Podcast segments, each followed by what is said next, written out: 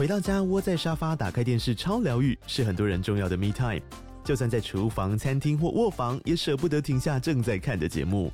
如果你对自己的疗愈时光有高品质追求，LG 连续十一年销售第一的 OLED 是不二首选。OLED 价格亲民又高质感的 A3 经典系列智慧电视，支援杜比世界与杜比全景声，追大场面的戏剧超过瘾。现在 LG 推出限量优惠，购买五十五寸 OLED A3 电视，再带一台二十七寸的 Standby 蜜闺蜜机，只要六万多块。Standby 蜜闺蜜机内建 Netflix、Disney Plus 等影音平台，可以摆床边、餐桌，甚至顶楼露台，家中每处都可以成为你的专属娱乐空间。快到资讯栏了解活动详情，用最舒服的姿势把 LG 电视看起来。Enjoy this episode。哇靠，有事吗？欢迎收听这一集的《哇有事吗之周末聊聊天》。明天就是金马奖了，今年是金马奖的第六十周年，所以今天呢，邀请来跟我聊聊天的这位贵客呢，是非常知名的影评人，我们欢迎膝关节。Hello，毛哥好，各位听众朋友大家好，贵重啊，我就真的我很崇拜你哎，你每次都。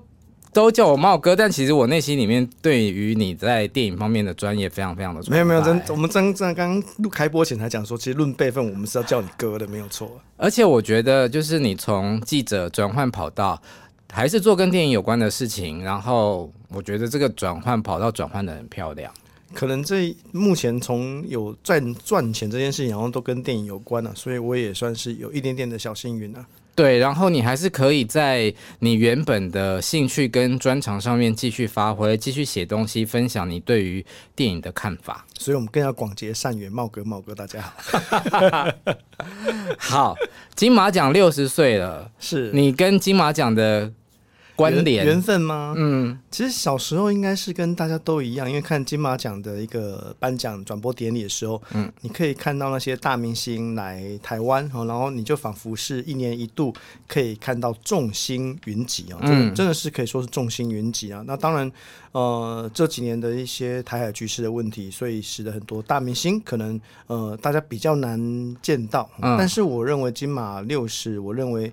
从不管是学院的这些邀请来的讲师，都是大牌的老师。嗯、那到其实现在的参与度，我也觉得说，嗯，好啦，你说有些超级大的明星可能没有来，但也许哪一天他们就会陆陆续续来了。我认为金马奖的星光的等级还是不容小觑的。对，因为你讲的比较全面，像我个人可能就只比较 focus 在。金马颁奖典礼，嗯，然后还有他上片，呃，典礼之前上片的一些电影这样子。可是我在社群上面看到，包括金马大师课今年都很厉害。超级厉害啦！业业内的人都连业内的人想要报名去上课，不不管你是要去听北野武的、啊、满岛光的、啊、一所广司的，大家都挤破头要去参与。我觉得这也是一个很特殊的业内同温层非常热衷的一个朝圣过程。那像这个是什么样的人可以参加？呃，他原则上大师的课程都是先开放给业内的专业人士，哦、所以你如果是制作端的，可能你会。呃，比较有优先权，那、嗯、而且这个课程呢，其实最主要是你要上整套的。你不能中间有缺席，或者是你只单独去上某一堂课，这样子、嗯、就会折煞了主办单位的美意啦。所以我现在看到我有报名成功的，都是制作端的的的前辈。那这是要费用的吗？他其实有个保证金两千块啦，你也是不可以一一盖好，你等金 Q Q 没收。了解，对的。你有上过吗？还是你有去教过吗？没有没有，我没有办法去上，因为他那个时间都是我要回家照顾小孩的时间，所以 所以这个就是比较尴尬了。对，嗯嗯。所以一般的民众也有机会，只是比较少。有，有，只是就是看报名的状况啊。对啊，但今年是。我认为是盛况空前啊！大家光是业内的制作端要挤破头跑进去都已经不容易了。嗯，对除了你刚刚讲的这些呃导演大师之外，是不是也有很厉害的演员？对啊，大家很熟悉，像这次。大师讲堂里面有满岛光啊，嗯，大家从初恋就已经疯掉了，不是吗？嗯、对啊，更别说还有欺负木聪这些人、啊。嗯、哦，嗯，对。而且我要讲一个我觉得个人心目中蛮崇仰的一个编剧，就是大导演克里斯多夫诺兰的弟弟乔纳森诺兰，他这次也要来。哦，所以他就是我跟你讲，他他超帅的哦，他超帅、哦，他知道讲那个他们的实力对我来讲，嗯嗯在，但是讲超帅，我眼睛会一亮，真的帅，身材又好，我都我我以前在访问他的时候。我想说，我在跟一个模特儿访问吗？你知道吗？这么厉害？对，因为他哥诺兰本来就蛮帅的，他弟又更、啊、更壮一点，真的像模特儿出来了。好，等一下录完音就来去 Google，好好 Google 一下，很帅，拜托。那你从什么时候开始看金马奖？你有印象吗？其实真的还没有太深刻，可能可能国小看过几次吧，因为其实那个那个时间都是晚上，其实从七点开始看嘛。嗯。但老实说，七点开始看，因为他是。他原则上都是礼拜六那天做转播的，嗯，啊，礼拜六有的时候可能家人在那个时候在甲崩，在吃在干嘛？其实没有那么绝对关注在这个项目上。老实说了，我看典礼超投入的，而且我从很小的时候就开始看，我超爱看典礼的。那就是你有天生典礼命啊！你，嗯，这个我好像记得我第一次看金马奖，反正就很早期，呃，你应该从演示英雄，你应该从二十几届就开始看的啦。差不多二十上下，对，林青霞入围那个时候就是明星的星光度最高的时候。嗯嗯，九零年代那个时期真的是很很吓人，因为那个时期，呃，台湾是整个华人圈的演艺重心。嗯哦、呃，不管是电影、音乐、戏剧都是。哦，当然香港也是啊。所以香港跟台湾本质上的一个交流是非常非常的高的。而且那时候新浪潮电影起来之后，有很多属于台湾的呃新的明星正在诞生。像现在大家看到李志熙、李志奇，以前他们在念国光艺校的时候很帅啊。以前其实从国光艺校、华冈艺校这一批艺校出来是蛮多加入演艺圈的。还有像倪淑君这些人，嗯，现在都差不多都已经办喜影了。嗯，对，哎，淑君的妹妹没在我们公司上班呢。啊。这么巧，想象不到哈、哦。对，那你第一次跑金马奖是什么时候？二零零三年，我还记得，你刚好二十年前。哎、欸，对，金马四十，所以今年是你入行二十年。呃，如果以以以没参与金马的过程是这样子，哦，对，因为我们更早前在电影公司打工上班这样子。嗯嗯，那金马四十的影帝影后是谁啊？我跟你讲，金马四十影帝影后是谁？很多人可能都忘记了。嗯，但是那一年我记得是那个美秀姐有拿奖。美秀姐，黑狗来了，黑狗来了。对，我今天在这个节目讲我自己的笑话好了，我觉得这个是实在太好笑了。嗯，因为当年他拿女配角，我我奉命要采访女配角美秀姐。嗯，然后我在，因为那时候蔡还访不到影帝影后，对不对？哎、欸，我也不晓得，反正我是我那时候就被被那个被念祖想说，哎、欸，你去访那个美秀啊，嗯，然后就菜，而且那那一年在台南举办的，嗯哼，然后我在一楼大厅的时候，因为灯光有点昏暗，然后就听到有人说啊，他那一组他要他那一桌桌说要去去美秀那一组，然后那一组了的庆功宴在某个地方，嗯，然后我想说，哦，美秀姐就在我旁边哦，真真不好意思，我要跟你一起搭车去那个庆功宴的现场，可以吗？请问，哎、欸。我就说，哎、欸，美秀姐，我可以跟你一起去，因为我不知道那个地方在哪里呀、啊。嗯，我光想到我要去到那个地方，我要去哪里，我都不知道。虽然说我是台台南人，嗯，然后我那时候就说，那我可以跟你一起上车嘛？我还记得那个时候电视台的记者跟他同车，嗯，我还记得那电视台记者好像叫小玉吧？啊，新闻台的是不是？对，新闻台，他他已经息影了一段时间了。OK，我想你可能我好像认识，你应该认识他。对对对对对。嗯、然后呢，小玉就说，好吧，那你就跟我们挤一车好了。嗯，那时候那时候念祖还那我们同同同组的记者就是说美秀姐在楼上，我说不对啊，美秀姐就在我旁边啊，就是要要去庆功宴啊，嗯，然后我就说哎、欸，那我们一起去去庆功宴好，他、嗯、说好好好，那就一起上车啊，就上车之后我就开始跟美秀姐聊天呐、啊，嗯，我就跟她说，哎呀，我们其实哦也很喜欢你之前演那些广告啊，啊、嗯，梦那个梦那个哭岛长城啊什么，就她一讲话就是就是就是香港话，你知道吗？啊，我想说你哋唔丢人。对，我领不丢了，然后我还跟他说：“美秀姐，嗯，你是林美秀？不是啦，我是米雪儿啦，米雪儿，对，她是蜜雪儿啦，米雪儿。然后旁边就讲说，我说哈，你不是林美秀，我是米雪儿啦。我就说停停 车，好糗啊，超糗。那个时候很菜，跑跑记者，跑那种轻工业，还还走，还认错了，你知道？但米米雪儿是谁？是米雪吗？陆蜜雪。”他是一个非常资深，他是吴君如的好朋友。啊，然后呢，我就把这个事情讲给讲给讲给那个几个人听了之后，因为认识他的人有共同朋友。嗯，那个陈龙当时的经济在台湾的代表 A 玛，嗯，A 玛就大笑，A 玛说：“天哪，你谁不认认到他？他真的跟美秀有点像。”哦，是吗？是，所以才会在那种灯光昏暗底下，一来我认错，二来我没有见过美秀姐本人，嗯，三来就闹成了一个笑话。我们所以我们同事安慰我说，他如果叫个玛丽就没事了。好糗哦，超超糗的。所以我对，所以同业大家都亏我、啊，说金马是谁得奖都不记得，只记得我当年那个上错车。那你后来有顺利抵达美秀姐的庆功宴吗？没有，就没有跑那一场了，我就去楼上了。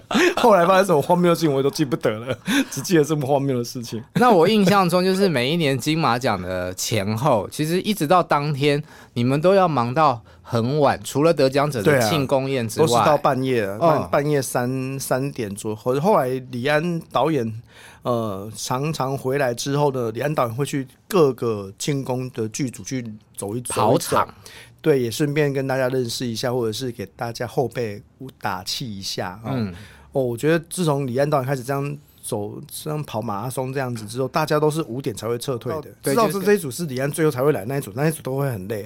可是没有人敢漏掉。嗯，对，因为你不知道李安会在哪一组有讲什么话啊，其实是蛮辛苦，但。其实最辛苦是李安呐、啊，嗯，李安愿意为整个台湾或者是华人圈的电影，为了金马奖这个典礼盛事哦，非常的投入，投到这种程度，你都觉得说我们其实是有愧于他。特别是今年他又再度回来要担任评审团的主席啊，我相信这也会是让大家还蛮蛮期待的。那像你现在不当记者很多年了嘛，嗯，那每年的金马奖你还有参与到？有有有有有有，其实变成参与的的一个。程度还更深了一点点哦，嗯，所以像不管是节目的活动也好，那这三年多来，金马开始尝试着要在在典礼前，他们会让这些电这些电影有一个首映会，嗯，好，那这些首映会会有一个像马拉松的形式，可能从五六日这三天会分别这些场次会有做一些首映会，嗯，然后这些首映会都是我主持的，嗯，所以那就是这这三四年的一个。呃，关系度会更深一点点。嗯，对啊，我也觉得蛮蛮开心的啦。因为看金马的这些作品的一个整齐啦，跟呃跟那些话题，还有这些明星，有些有些有些演员或导演，真的看他一路这样子成长过来，会觉得很有很有趣。所以今年的入围影片，你应该差不多都看完了。有有有有，大概两个礼拜前就全全看完了。对，我之前跟膝关节讲说想要邀请他来上节目，他就是跟我讲说他还没有把所有的片看完，没没没全部看完，不敢不敢拿节目的了 啊！我觉得真的很很敬业，也很专业，很辛苦啊！你要把那些片全部都看完。对，如果是评审，那就是他们的工作，可是你的工作也必须要把所有的影片看完。就像现在所有的记者也都是啊，他们也大部分都会来把它看完，而且金马奖其实执委会对对看。就是去他们的试片室看这件事情，其实规定是越来越严格一点的，因为相对的媒体跟参与的人也越来越多，他会有更多的规定。像以前我们早期在跑的时候，我可能典礼前几天，我们可能就去金马奖的办公室，嗯熬夜看个两三天，看到这真的看可能看到十二、十一二点才回家。他们没爱困吗？啊，没办法，你工作要做。所以我我记得我我有一次在金马奖一个工作天看了六部片。哦，那天是最累的，我都那看到很后面的片，那些片不是很衰，因为可能精神变差了。欸、精神变差是有可能的，但是也有可能看到一部其实很厉害，你会吓死。嗯，所以这也是我们在这个领域持续在看片，你总是会有些惊喜，你也很很开心，你看到这些呃诉说时代的电影所带来的那种刺激感。嗯，当然也不是每部片你都能够领悟到的啦。你们看完就是全部都看完，就会比较公平。公正，心里踏实的，没有公平啊！我你你一定会有个人偏爱。没有，因为像我我自己就是看部分嘛。对于我们这种一般观众来讲，可能对你看过的电影，然后你觉得那个电影很好看，或者是演员表现很出色，嗯，就会很希望他可以得奖。当然，当然，当然，我我补充一点，你已经不是一般观众了，你已经不是正常观众。正常观众是一年看两三部而已，你一年至少看二三十部的，对吧？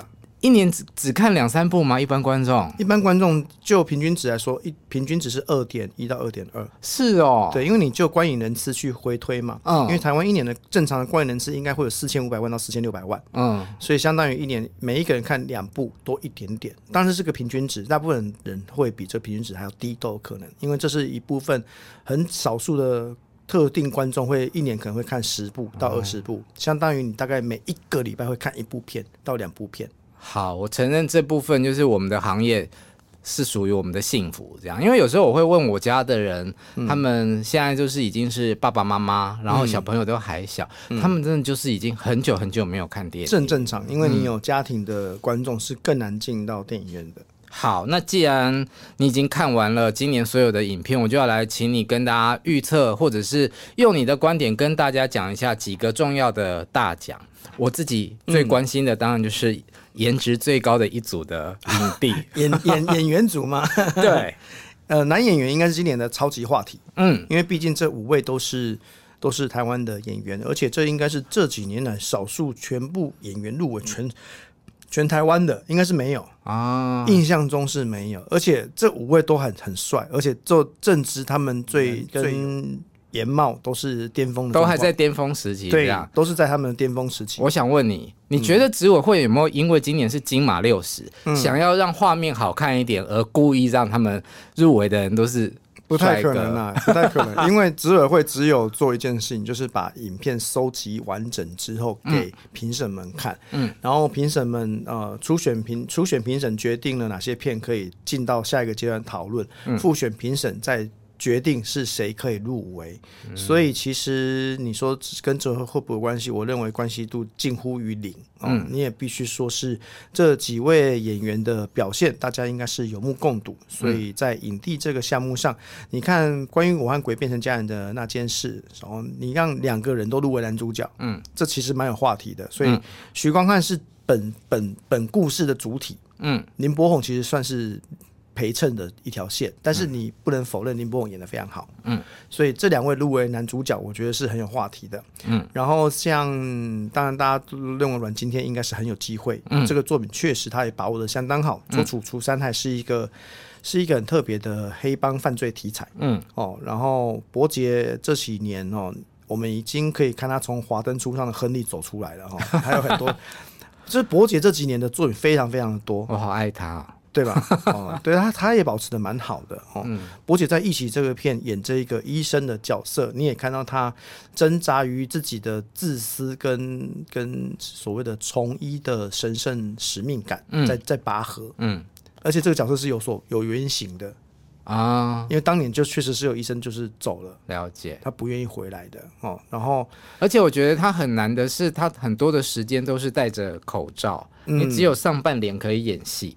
对，这也是蛮蛮辛苦的，而且他们，我记我记得他们拍的时候是好像是夏天，所以其实是更严峻的，而且还是在疫情期间，嗯、所以他们在拍戏的过程中，身心接受的考验是是不在话下的。嗯，然后另外一位大家也都从这几年的戏剧作品，他实在是产量非常多，是。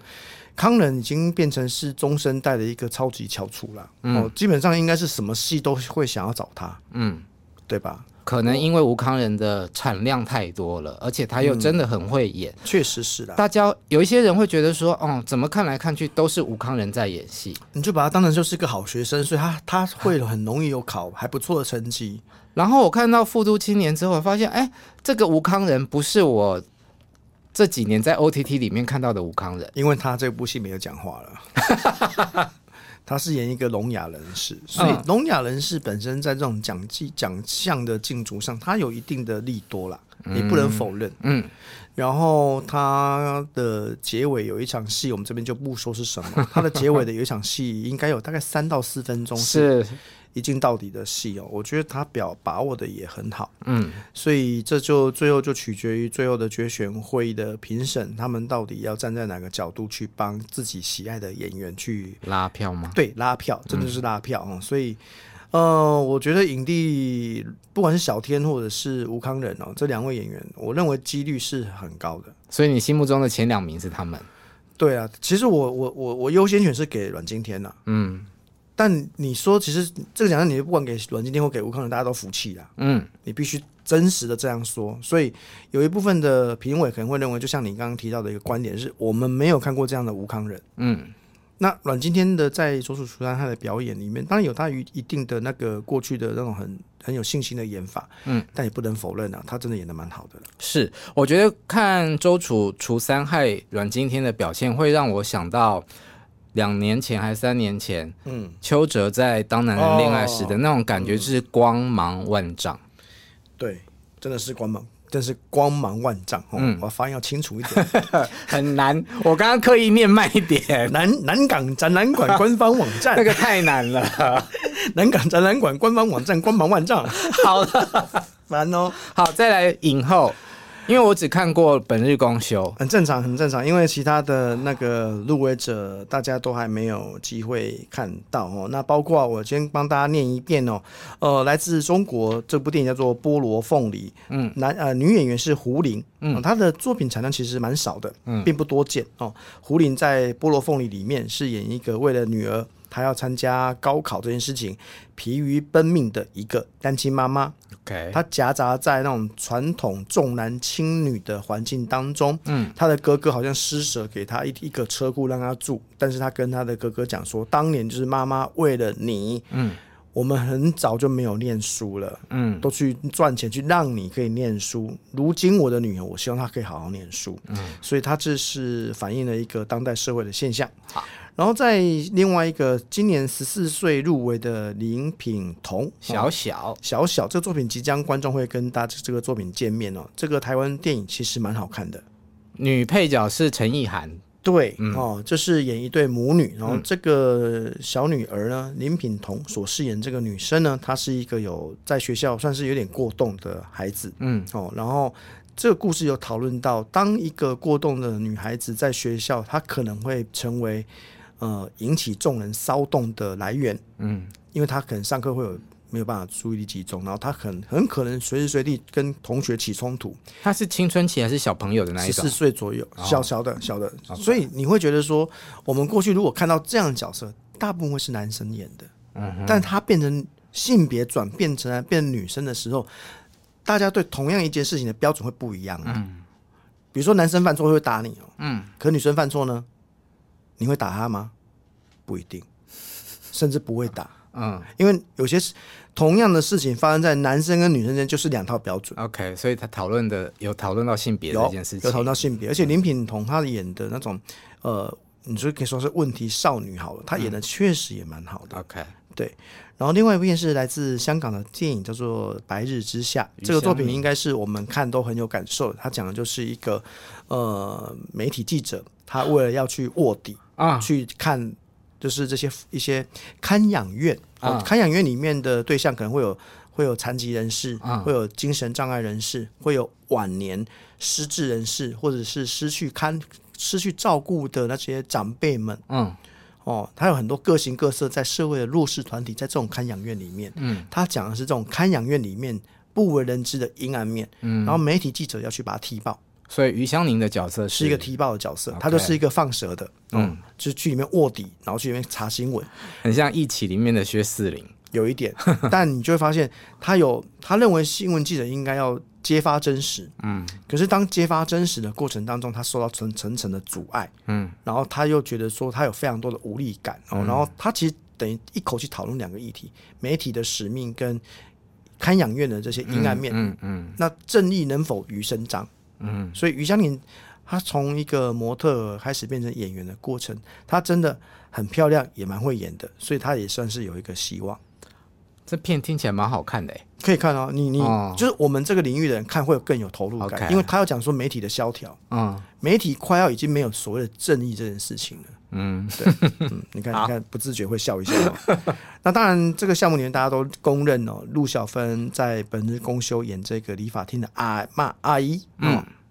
阿嬷嘛，算阿嬷嘛。他在片中有有小孩吗？哎、欸，我有点忘了。有啊，就是方志方志友的小孩、啊。有有有对，有有有有孙子。对对对，他演这个阿嬷演的很好。嗯，演这个妈理发厅阿姨也演的很好。嗯、他演出那种在家街头巷尾的那种理发家庭理发的那种阿姨们的生活群像。嗯，他真的是演的很好，而且呃，这个角色需要用。所谓的台语，然后闽南语去演出比较有真实感。嗯、那小芬姐确实她的母语就是台语啊，所以超自然的，所以演这个戏就非常的自然。嗯、呃，故事里面的一些该令你动容的桥段，我认为有。嗯，她其实是蛮感人的。有啊，嗯，我都哭了，这样 哭两遍。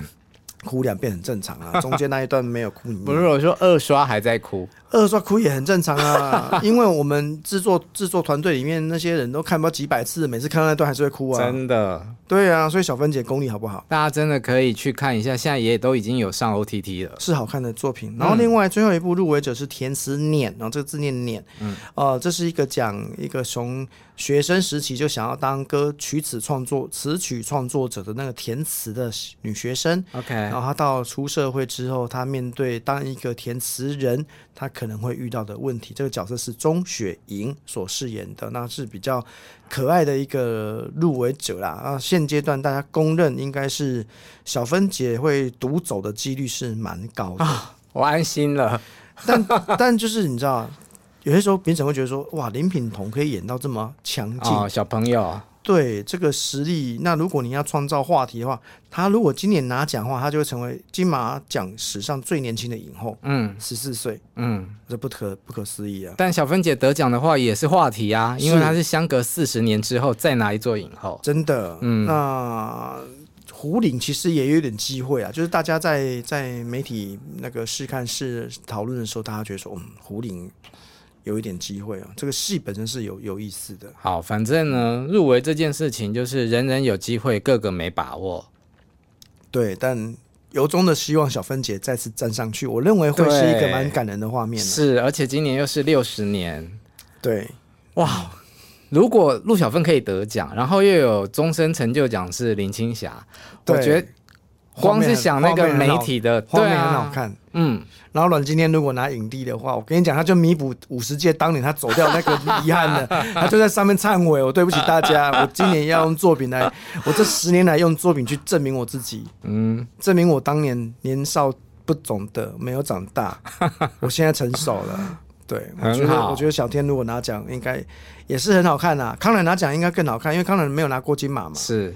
对啊，影帝这次拿的话，我认为也会是他一个可以肯定自己新的里程碑。新的里程碑，嗯、没错。对，好，再来最佳影片，其实大家比较熟的，应该就是卖了三亿多的《鬼家人》嘛。而且《鬼家人》也入围本次的导演组啦，因为他最佳导演他也有入围，陈伟豪。对，伟豪。嗯、所以如果过去的习惯哦，影片跟导演会会一起看一下。嗯，所以如果以这个条件来看的话。影片跟导演通通都有入围，其实是伟豪跟石门这个作品，就是来自、嗯、呃中国的黄季这位女导演，以及大冢龙志这位日本导演。这是个蛮蛮特什么？石门讲的是这个题目也蛮有趣，他是在疫情期间，一个女学生怀孕了。嗯，那这个女学生本来是想要去当空服员的。嗯，所以呃，她的男朋友还想办法要去让她去补英文。哎，你可以好好去当空服员。嗯。然后这个女学生后来发现，哎，我怀孕了。这个男朋友就对她有点若即若离，就想说你到底要不要生？我希望你是不要生。嗯。结果她妈妈那边反正辗转得知，就是有人希望有代理孕母的这个这个工作。嗯。所以就决定，哎，你肚子里面的 baby 可能会成为你下一个经济体。嗯。哦，所以顿时间大家都想要这个肚子里面的宝宝，可是没有人是真心想要这个孩子的。你有读出这个故事的趣味了哦。啊，他其实拍的有那么一点点纪录片的方式在拍，嗯，但是他确实也呈现出疫情这疫情底下人们的一个生活的百态了，嗯，所以也是一个蛮有趣的作品。但它的背景是发生在中国啊，啊，对啊，对，所以如果你是用，因为我不晓得他们今年会怎么讨论起来，嗯，就是当然你说最佳影片部分还是这些入围影片的部分，他们都是有。剧本有入围的居多，哦，可好像除了《疫起》没有入围剧本吧，《疫起》好像没有入围剧本，其他都是有入围剧本或是或是改编剧本，对，没有错，都是有入围的。所以今年在最佳影片上，好了，我当然知道观众大家都觉得，哎、欸，关于我和鬼变成家人的事情，应该是很有机会的。但就像那一年金马五十周年哦，嗯。那个大家也觉得，哎、欸，一代宗师很有机会，嗯，结果到最后是败给了新加坡的小品《爸妈不在家》啊。对，那你说那个片好不好呢？那片是不错的，没有错、嗯、哦。呃，以如果以相同的一个概论来看的话，今年的关于古汉鬼变成家人那件事，就是就是今年的一代宗师的概念。可是它不会太商业吗？你说鬼家人呢、啊？对啊，是商商业啊。嗯，可是金马奖有很爱很商业的片吗？我没有觉得不可以啊。啊、嗯。就像那一年赛德克巴莱也是拿最佳影片啊，嗯，你认为赛德克巴莱算算不算商业？算吧，理论上来说它算，它算商业片，嗯，它到那种规模。那今年这五部片里面呢，我个人觉得，呃，蛮有机会拿奖的是《年少日记》。好，因为很多人觉得是五月雪了，但我没有，我我相较之下，我比较喜欢《年少日记》这个讨论，在香港的背景当中，一个老师他开始反省说，我要怎么去教育学生。嗯，那我想到。当年我们家里面爸爸怎么去对待他兄弟的一个故事。嗯，他有反，他有在看小时候的故事跟长大后的故事。嗯，而且这中间有个超级大反转，我看到吓一跳。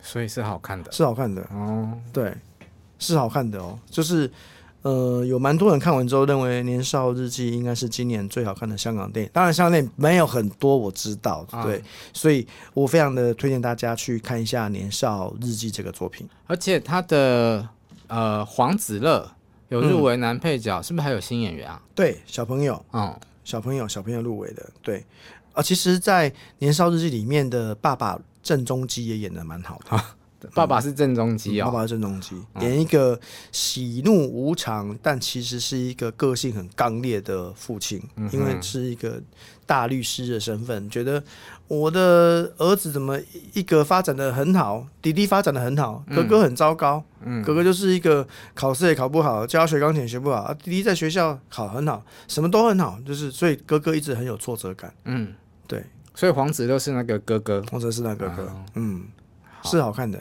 那吴月雪在演什么？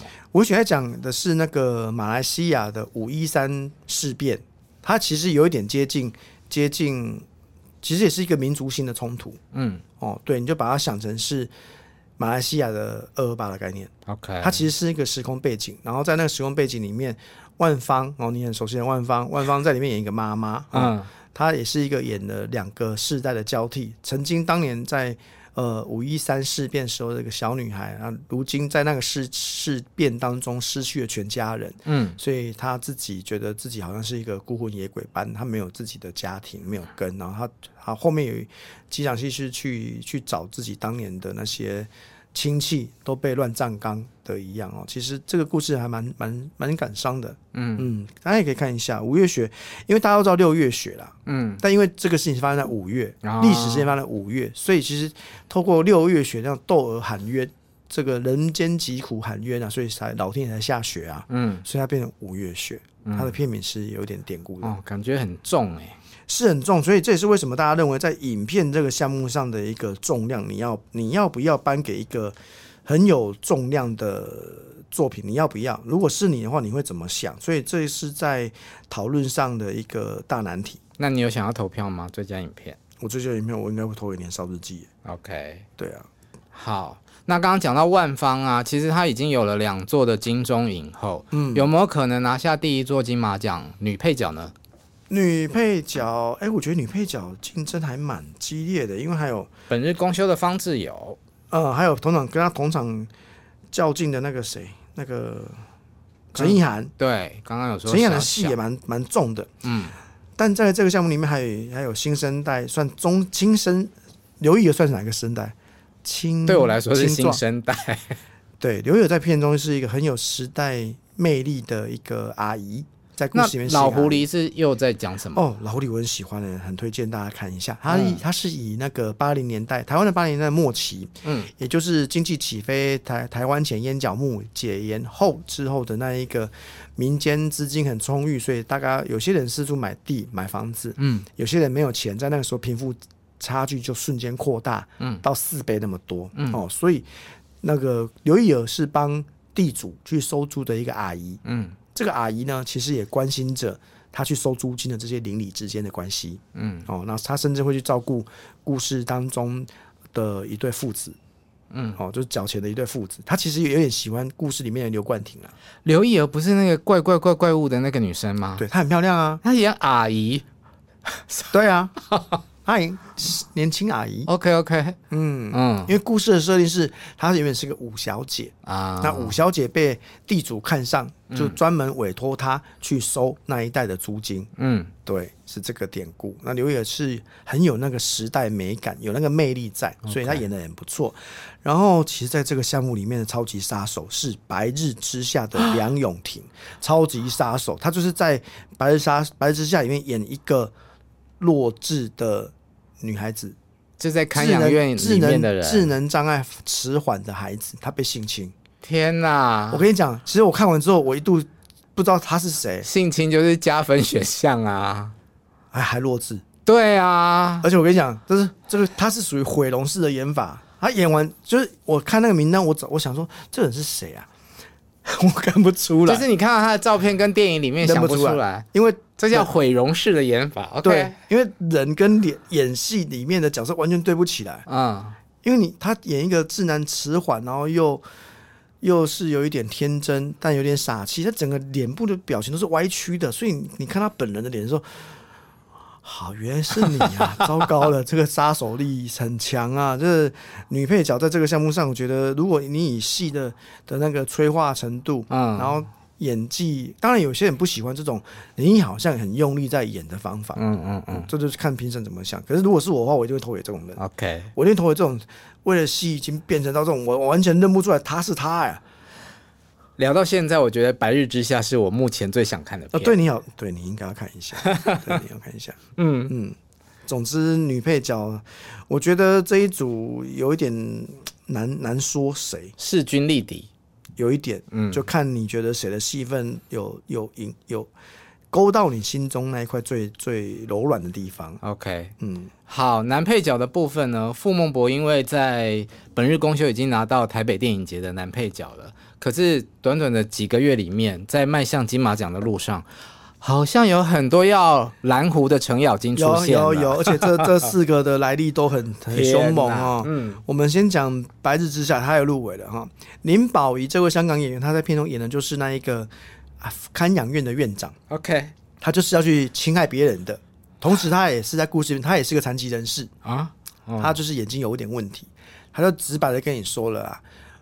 我们这种地方的养护条件本来就很严苛，嗯，社会人士对我们本来是睁一只眼闭一只眼，嗯，我们这些人的情欲发展什么，你们你们在乎有多少？你们没有人跟我会在乎我的嘛呢，嗯，那这种事情我们已经算是在这种看养院里面，我们已经算是好的了，因为他的其实有讨论到香港真实在看养院的状况，非常的非常的糟糕，他其实是有讨论到这些人很阴暗的。问题，这部片看了看起来会不会很痛苦啊？嗯，记者何须乐观的条件呢？OK，好，对，好，老狐狸的陈木易在片中的演出，大家现阶段公认他很有机会拿奖。陈木易就是演一个地主，他就是那个老狐狸，他就是那个、嗯、那个没有同理心的老狐狸，嗯，他认为人生在世最最糟糕的有哪些人呢？就是对他人有同理心的人。你们每 您您的是，他就直接他有他有句话讲非常好，他说：“你呃，我的妈妈是个失败的人，嗯，因为她太有同理心了，嗯，我就是没有同理心的人，嗯，没有同理心的人才能够冷血，你才能够踩着别人的尸体往上走。”但他是他就是老狐狸本人，他为什么他是男配角啊？因为男主角是小孩子，是白润英所饰演的小孩，啊、是那个小孩子是刘冠廷的儿子。嗯，他就一直吵着说：“爸爸，我们买房子。”然后爸爸就说：“啊，好，我们有一天赚到了钱就可以买房子。”嗯，可是，在我们小时候，一九八八年的时候，发生了一起无壳瓜牛运动啊，你还记得吗？嗯。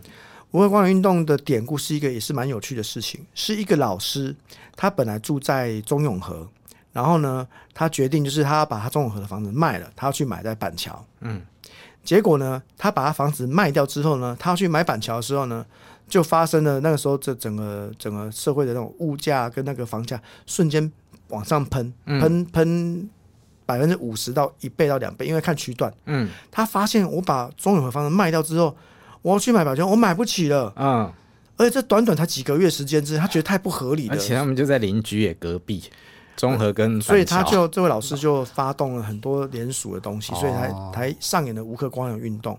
去抗议这个事情，原来是这样。对，然后这个事情就引发到在老狐狸里面，嗯、就他爸爸说：“我好不容易跟邻居借到了一点钱了，然后亲友借到钱，我要去买房子了。”就一瞬间房价高涨，他买不起了。小孩子非常的失望，嗯，所以小孩子就说：“爸爸，我们什么时候买房子？”直到他们周围发生一些事情，好不容易有机会买房子了，他爸爸觉得我们应该把房子让给那些比我们更辛苦的人去买。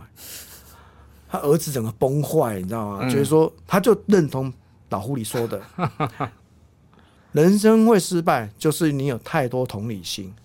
这个爸爸不就是跟那个傅孟博在《本日公休》里面一样吗？借钱给人家不用还的那种。对，嗯、你就很有同理心啊！你要想，你想当个善良的好人，善良的好人的代价很高。嗯，但是你当一个万恶的资本利得的地主，也没有一定好。嗯，对，因为故事里面很有趣哦。傅孟博在《老狐狸》里面饰演陈木易的儿子啊，很妙哦。对，这个故事很有趣的，就是老狐狸的儿子。不接受我的爸爸是这么这么残酷贪婪的，嗯，我要去当医生，去当无国界医生，怎么样？够够够讽刺的吧？嗯嗯，所以这个故事很有意思，这样演这样演变来，所以白润英这个角色觉得说，我认为我爸应该狠心一点，我就是想要我们家我们家要买买房子啊，来做理发店，真真很好笑，理发店是傅孟博他们那个本日公休，哎，光听这样子讲就觉得。白润英很适合那个小朋友，对啊，有啊，所以他们讲说白润英是这一次男主角的遗珠啊，珠对啊，但你你你自己回去想，男主角那五个你要挤谁下来都很痛苦啊，不是吗？OK，对吗？对啊。好，最后我们聊一下今年的，他到底是叫终身成就奖还是特别贡献奖啊？你说林青霞女士终身成就，哎，算终身成就奖吧。我跟大家讲一个题外话，大家可能不清楚啊，终身成就奖啊，其实是需要台湾的。某些特定的工协会，嗯，要去写联，要去写推荐函，而且工协会里面要有两个协会一起举荐某一个人，嗯，你才有资格被执委会纳入，要来讨论今年是不是要给这个人，嗯，他不是执委会随便想说我要给谁就给谁，不是的，他是要由民间的工协会去推。某一个人选，让执委会去选，选出来这样子。所以，那我工协会 A 跟工协会 B 他们之间会互相联系，要要要要讨论，你们才会有一个共同的人选是谁这样子。那今年就刚好选到了林青霞女士啊。你有采访过她吗？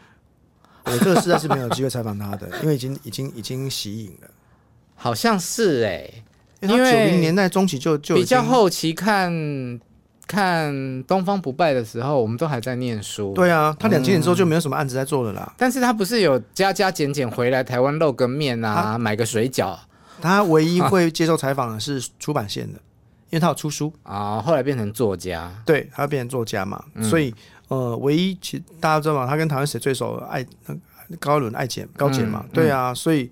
他在民间的戏，我说我在跟你讲说，我们有一次巧遇，就是他在来那个戏院看看电影的时候，刚好遇到，然后旁边刚好高姐，所以才才介绍一下，我们才才能够简单跟我这个心目中的女神女神聊到话，她真的是华人圈的女神呐、啊，嗯，毋庸置疑啊，因为她从她还是少数可以从七零年代红到九零年代的，嗯，她走了三个十年，是非常不容易，可以从从三厅式的情爱电影琼瑶。对，然后变成 琼瑶已经变成是一个名词了，那那形容词说错了，形容词啊，从文艺爱情三厅式的电影，可以一路到香港电影，到这些武侠片，然后透过东方不败那个神奇的魅力，让它整个银银幕上的魅力跟性别产生更多解读的空间，这绝对是没有人的。哎、嗯，我觉得你们跑电影的人好厉害哦，怎样哪里有？就是可以讲出很多我想不到的词。也不能这样说啦，你你也很会讲，好不好？你干嘛这样？你们这些都是已经是江湖的那个侠士，已经多几年了，对不对？你跟很多高手过招啦。你好，我们好像是第一次这样子比较有机会。那也是因为我们都离开媒体身份之后，你有各你有大家都有各自的一些的节目或是发展嘛，我们才有机会可以这样聊。不然以前我们不同线啊。嗯。